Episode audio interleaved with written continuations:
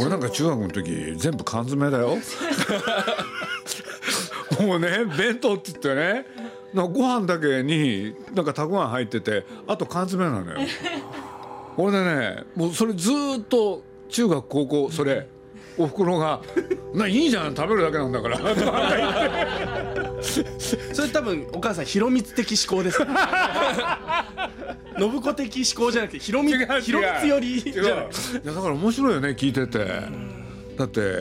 友達の家へ行ってはい「えっ?」て夜夜ご飯ってこんなね少ない。のってやつでしょ？品目がね。俺ね僕で言うとねまあそれこそ友達の家へ行ってあのなんていうの？まあご馳走するっていうんですき焼きを出してくれたわけ。俺でね僕ね本当のこと言うと衝撃受けたんですよ、パッと見たらね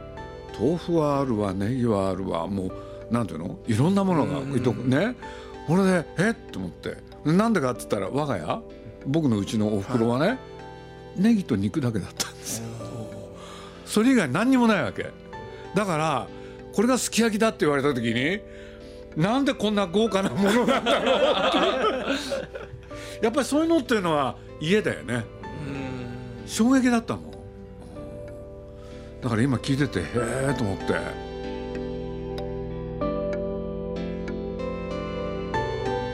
鈴木敏夫のジブリ汗まみれ。今週も先週に引き続き4月14日に岩波書店から刊行された元中日ドラゴンズ監督の落合博満著戦士の食卓についてお送りします。この本はスタジオジブリ熱風の連載エッセイを書籍化したものです。プロ野球選手として三冠王を3度達成するなど偉大な記録を達成した背景にある食への信念。そして信子夫人の創意工夫など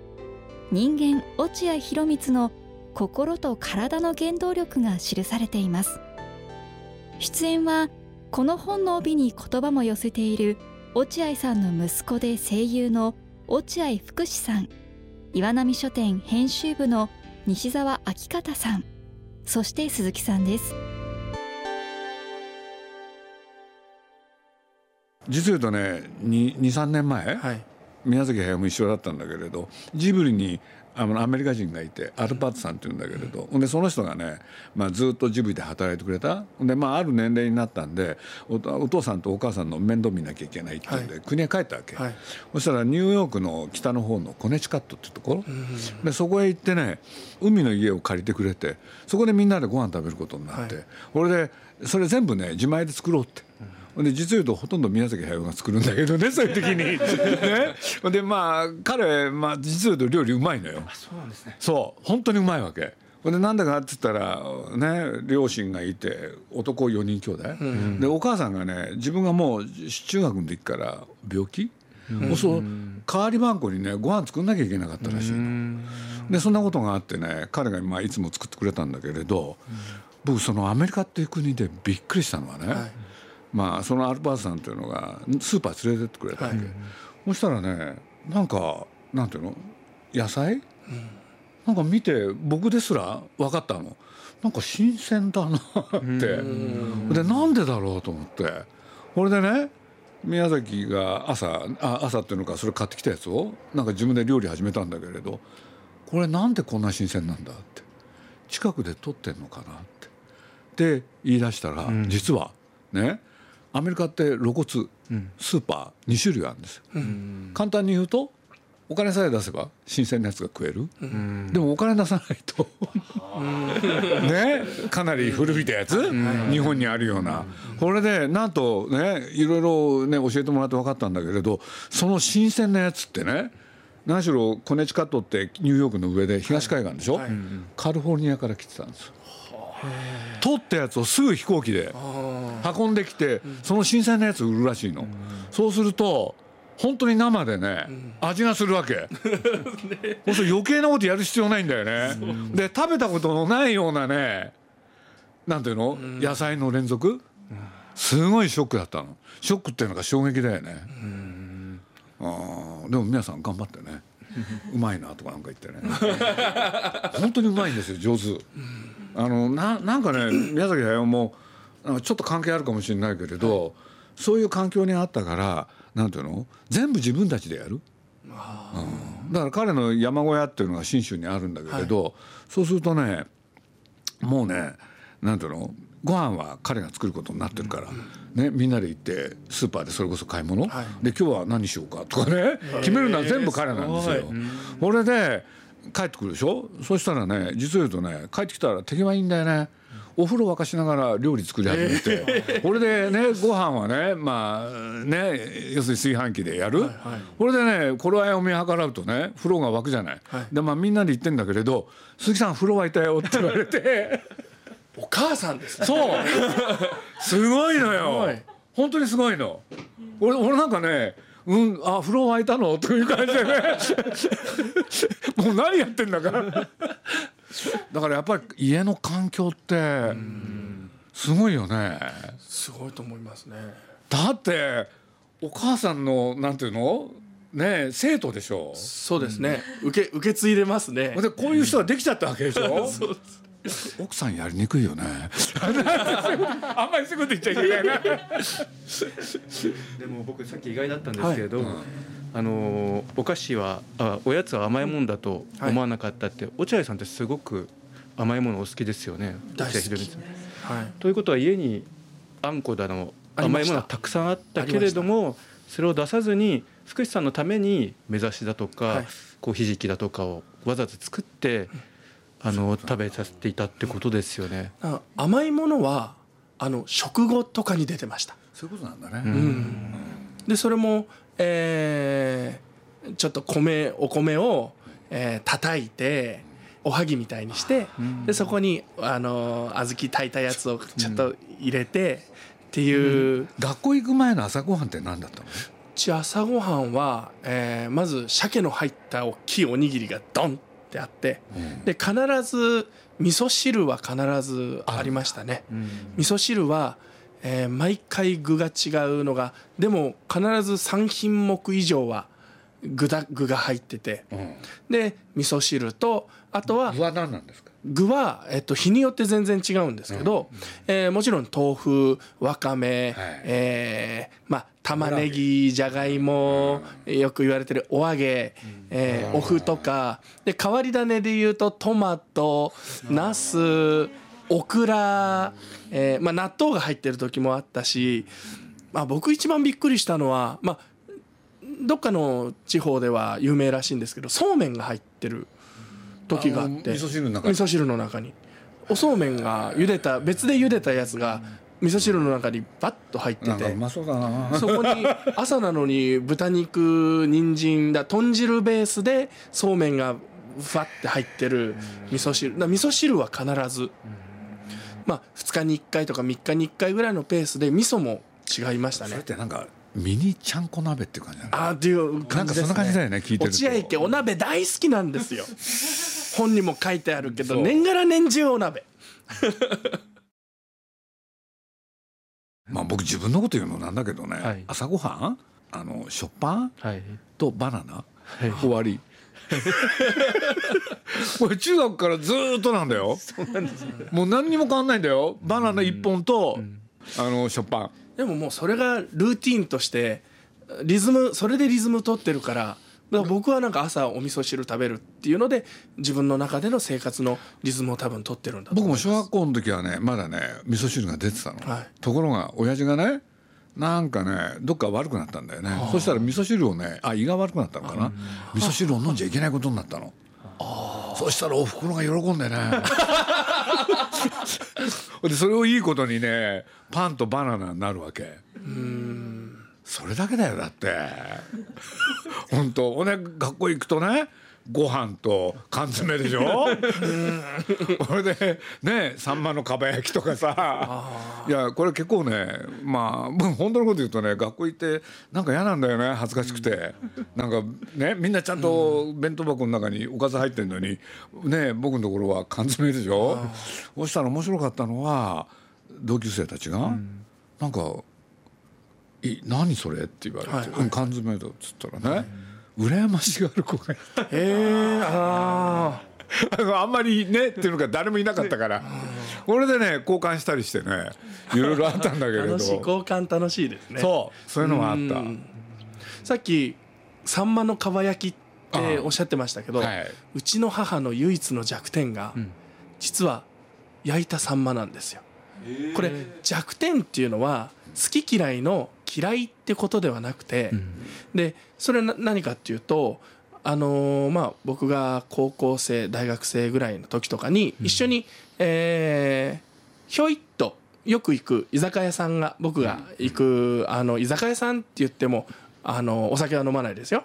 あの高校生だから。高校生だから。居酒屋さんがすごいよくしてくれる大将がいてまあ焼き鳥屋さんかな、があって2人で行ってみようって言って美味しいから焼き鳥って言って、焼き鳥食べ行こうってファッと行ったんですよ。で焼き鳥いっぱいネギマとかぼんじりとかつくねとか食べてで冷ややっこ食べてサラダ食べてっていうのをやった時にあねお母さんサンマがあるからサンマ食べようようん。って言ったら「いいよ」って言って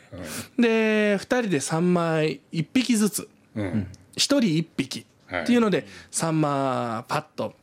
来たんですよ。でそこはやっぱ炭火でこうじっくり備長炭であの焼き鳥を焼くお店だからそのもちろん炭でえーサンマを塩焼きにするわけですね、そうすると外がちょっと焦げ目がついててパリパリでお箸スッて入れると身が簡単にふわってほぐれてね 湯気がもうわーって。表いう表現力がすごいよね。立ち上るようなもう本当に美味しいサンマだったんですけどで僕が一口食べて美味しいって食べてたらうちの母がパクって一口食べてそしたらあれ？って思ったら食べて10秒ぐらいしたら大きい大粒の涙をポロポロポロポロポロポロって流し始めたんですよ。で僕は今まで、まあ、僕の中での自分の母親像っていうのは強い女性ですから、すもう泣いたこともないし、えーそんな弱気になったこともないしっていううちの母親がサンマをパクって食べた瞬間にポロポロポロポロポロって涙を流してその涙がもう止まらないんですよ。でどうしたの？どうしたの？って言ったら「いやいいいい大丈夫だから」って言って一匹サンマを全部ペロって平らげた後にそのサンマを、まあ、僕と目合わせないでサンマをずっと見ながら「お母さんねあのお父さんがまだえー新人で、えー年俸350万の時月30万でやってる時に1匹の焼いたサンマを2人で定食屋さんに行って1匹の焼いた魚をお金がなくて2人で半分こして食べた。でお母さんはあの私はあの栄養のあるところをお父さんにあげたいって思ったから私はいつも尻尾のとこを半分に切った尻尾の方をあの食べてで、えーうちの父はその上半身っていうんですか、のところをあの食べてっていう。上半身。ねさあね。頭の方魚の上半身。上半身でいいね。上半身。をあの食べたっていうのをやっぱふって思い出した時にもちろん楽しかったこともあるしでもやっぱ辛かったこととか苦しかったこととかもちろん悲しかったこともあるし幸せばっかりじゃないなかったその今までの人生のそのリフレインがこう一気にそのサンマを一口えー食べたところであのカマのお腹のとこをパクって食べた時にそれが一気にぐわってせり上がってきたみたいでそこでポロポロポロポロポロって涙を流した。っていうのをもう僕はもう今でもそれは鮮明に覚えててなので一緒にご飯行くと絶対サンマ頼まないようになりました。本の中ではそのサンマの話はされなかったはい。ということはとても大切だったり、うん。あるいは本当に照れくさいとなってね,、まあかもしれない今日お話聞けて本当に良かったです。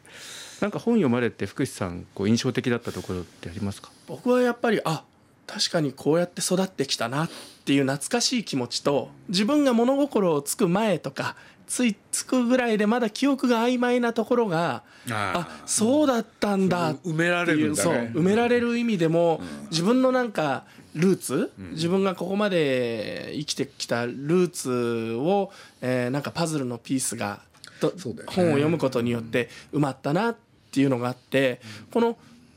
今はやっぱ飽食の時代って言われてて今に通ずるいろんな食材いろんな食べ物で旬も関係なくいろんなものが食べられる時代。で僕がえー小さい頃さらにはうちの母が子供の頃うちの父が子供の頃っていうのはやっぱり旬なものは旬で季節によっては食べられないものもあってっていうのを今と昔をこうちょっと照らし合わせることができるというかなので物語を読んでいるしなんか歴史をなんか教わってるなっていうのとやっぱ僕なんか懐かしい気持ちになったのと同じように読んでる方もあこういう時代あったなあ今こうだよねあ今昔はこういうふうに食べたなとかっていうのは、えーなんかそそういうところでも、まあ、楽しんでもらえるんじゃないかなって思いました。福士君にとっても特別な本になったんだ、ね、特別な本です。うん。いやそういう本になったんだねねえ、それはちょっとねえなるほどなで僕あの帯書く時に一気に読んだんですよ。はい、で一気に読んで読み終わった時にすっごくお腹減ったんですね。まあ当然読み始める前もある程度ちょっとお腹減ってたんですけどこれ読み終わった時にもうすごいお腹減っててでそこでパッとやっぱ思いついたのがあこれお腹減ってる時に読んじゃダメなんだっていうので空腹の方はこの本を開かないでくださいっていうのそうですねを書きました。でもやっぱ落合家の話になっちゃったんだね、鈴木さんは企画された時にこういう本になるっていう。いやそれは想像してないよ、いや単にね、はい。もう本当に素朴だったの、はい。要するにねえ落合さんでまた連載やろう、はいっていう時にねえ。まあ実はパッと思いついたんですよ俺、うん。要するに三冠王を取る人は何食ってきたんだろうっていうね、もうそれそれだけ、ん。だけれどなんて言うんだろう。ねえやってみたら奥が深かったし、そうですね。うん、それでさっきの食の話をする食の話をするってなるとどうしてもうちの母は欠かせない存在になっちゃうんですよね。それである日鈴木さんからそうです「ねどうしよう」って僕言われてうちの母親に母親から電話かかってきて「どうしようどうしたの?」あのジブリの鈴木社長が話聞きたいって言ってるんだけど、どうしたらいい？って言うから、うん、とりあえず、えっと一度スタジオジブリの作品は一通りもう一回見直そう。二人で一緒に見た。えー、そうなんだ。見ました それおかしい。でもやっぱすごい緊張してましたうちの母最初。もう今もあのやっぱり。だってだって最初？はい。要するにその日に何を喋るかをメモをうん。作って、うん。あれびっくりした。プラン。すごい。真面目な方？あー。だからそれをちゃんとそれにのっとって話をされたから、うん。感心しましたよ。やっぱお母さんね、なかなかの人だよね、やっぱお父様現役の時は遠征で家にいらっしゃらないことも多かった時はもうお母様と二人で。そうですね。もう僕は自分の父親はいないんじゃないかなと思ってました。中日ドラゴンズ現役の時っていうのは。もう1年の半分以上うんいなくて、そうだよね、はい、なのでうちの母がこうずっと二人三脚で僕のことを育ててくれて、でうちの父が帰ってきてくると動物園連れてってあげるよとか言って一緒に動物園行くんですけど、それでパッと玄関を出ると番記者の当時新聞記者の皆さんがうわーって自分の父親を囲んで見えなくしちゃうんですよ。そうすると小さい身長の幼稚園児の落合福祉からすると自分の父親が見えなくなっちゃって、ん。なんで僕の僕と一緒に動物園行くって約束してくれたお父さんを取っちゃうんだこの大人たちは悪い大人だなって言って、僕はだからあの当時新聞記者の仕事してる人たち、あとは、えー中日ドラゴンズとか野球ファンの方たちっていうのは、あのファンの方たちっていうのは一緒にえー動物園行くと自分の父親ににを取り囲んで写真撮ってください、サイン撮ってくださいになっちゃって、自分から父親を取る、奪う人だようん。ね奪う人っていうので僕の中では、えー大人はみんな敵っていう感覚がやっぱありましたね。なんかお母様から本当たくさんのことを教わってはい。育てられた人と思うんですけど、例えばお父様から教わったこととかって 例えばなんかお酒の飲み方一緒に飲んで教わったとかそういうことってああでも僕がお酒をあんまり飲まないんですよ。で、あの大学の時に僕はあの最初の3年4年ぐらいで単位をほとんど取って、えー、卒業する必要な単位っていうのを一単位だけ残してゼミの先生に「ちょっと遊びたいんで遊んできていいですか?」って言ったら「あのいいよ」って言ってくれてでうちの父親は大学っていうのは勉強するとこでもあるけど遊ぶ場所だ。で俺は中退して遊べなかったけど勉強もできなかったし遊べなかったけどいっぱい勉強していっぱい遊べで遊べっていうのはただチャラチャラして遊ぶんじゃなくて、遊ぶ学ぶって書いて遊学、いろんな遊学しろ。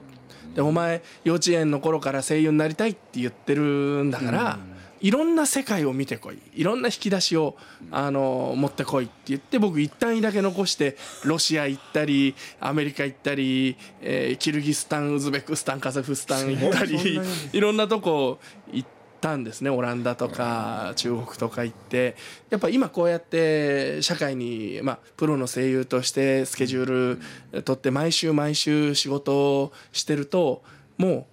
あの時海外に例えば1ヶ月行くとか、えー、2週間行くとか2泊3日でもきついなっていうぐらいやっぱ、えー、社会に出るというか仕事をしだすとそういう時間がなくなっちゃうのでうちの父親に「俺行ってこい」って「遊んでこい」って背中ポンって押してもらえたっていうのは大学は8年間いていいんだから。パンと行ってこいって言って もういろんなとこ行っていろんな経験してで僕なんかあの高いとこ怖いんですよ。うん実は。高所恐怖症なんです。飛行機もダメだし。だからもうこの高さダメですもん だから僕鈴木さんの顔は見てるけど僕ここ見ないようにしてるちょうどあの窓越しには窓を見ないようにしてるんですけど、はい、あの何かその例えば声の芝居する時に自分があの自分より何か強大な敵に立ち向かうシーンになった時に、これをどうやって気持ちはどういう気持ちに近いんだろうどういう気持ちに近いんだろうっていうふうに考えた時にそうだ自分が怖いって思ってるあのものに対して一歩踏み出す自分の足で一歩踏み出すっていう気持ちを気持ちそれと、えー、何か得体の知れないものを見ちゃった時の気持ちをちょっとミックスさせて出すとそういう実際に怪獣がいるわけじゃないから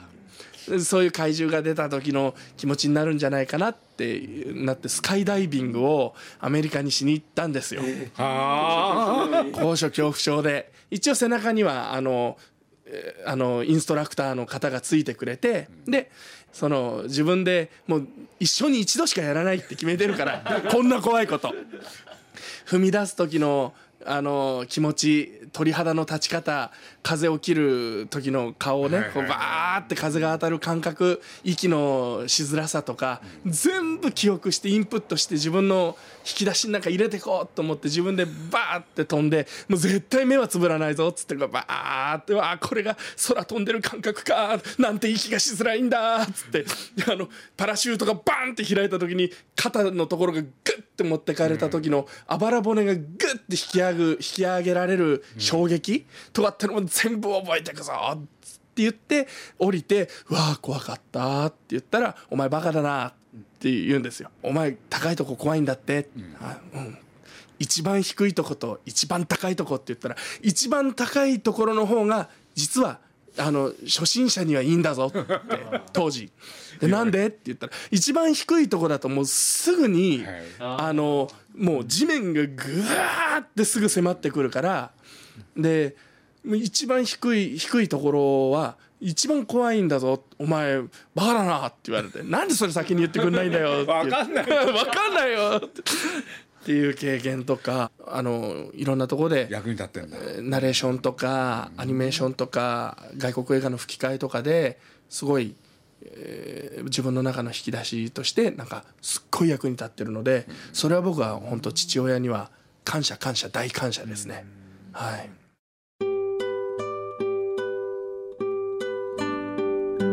落合博満著。選手の食卓についていかがだったでしょうか？来週もお楽しみに。鈴木敏夫のジブリ汗まみれ。この番組はウォルト・ディズニー・ジャパンローソン日清製粉グループ au ブルボンの提供でお送りしました。